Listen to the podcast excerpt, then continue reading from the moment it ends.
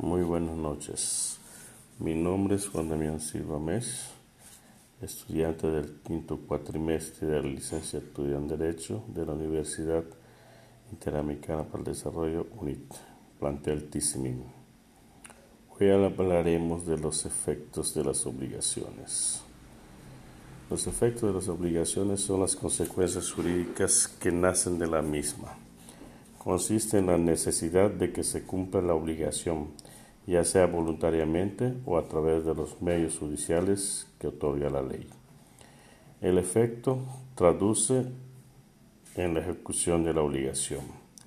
Los efectos de la obligación pueden operar desde su mismo nacimiento o de manera diferida.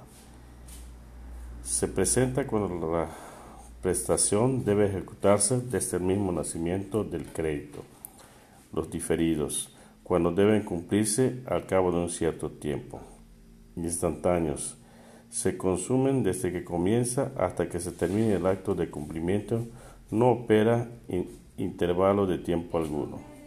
Son efectos de duración los que prolongan sus efectos en el tiempo. Efectos de las obligaciones entre las partes. Se debe distinguir en entre parte formal y parte material en las obligaciones. Parte material es quien actúa en nombre propio, declara su voluntad y asume las ventajas y desventajas de la calidad que ostenta como acreedor o deudor.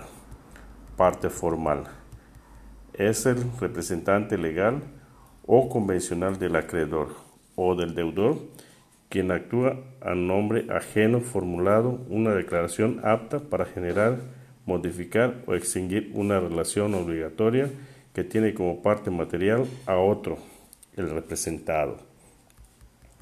La obligación solo produce efectos entre las partes y sus, y sus sucesores. Se trata de una norma general aplicada a toda especie obligacional. La obligación produce sus efectos directos entre las partes sustanciales, acreedor y deudor, o sea, entre los titulares de la relación jurídica, y no perjudica a tercero.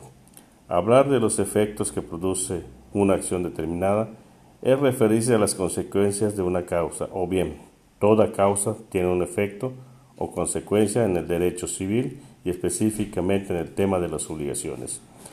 Hablar de efectos relacionados con lo que siga después de ligarse con una obligación. Es decir, si una persona se obliga a algo, debe cumplir.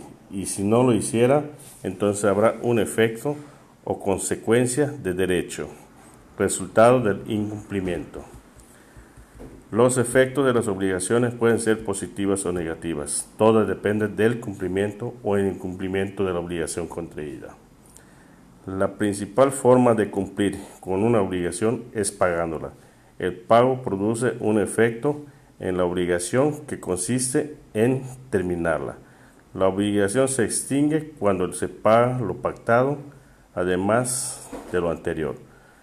El Código Civil Federal dice, artículo 2065, el pago puede ser hecho por el mismo deudor por sus representantes o por cualquier otra persona que tenga interés jurídico en el cumplimiento de la obligación. Artículo 2066. También puede hacerse por un tercero no interesado en el cumplimiento de la obligación que obre con consentimiento expreso o presunto del deudor. Artículo 2069. Puede hacerse igualmente por un tercero ignorando al deudor. Artículo 2068. Puede por último hacerse contra la voluntad del deudor. La ley, como se puede ver en los artículos anteriores, establece diversas formas de cumplir con el pago de una obligación. Aunque el deudor no esté de acuerdo, la obligación la puede liquidar un tercero ajeno al deudor que se comprometió.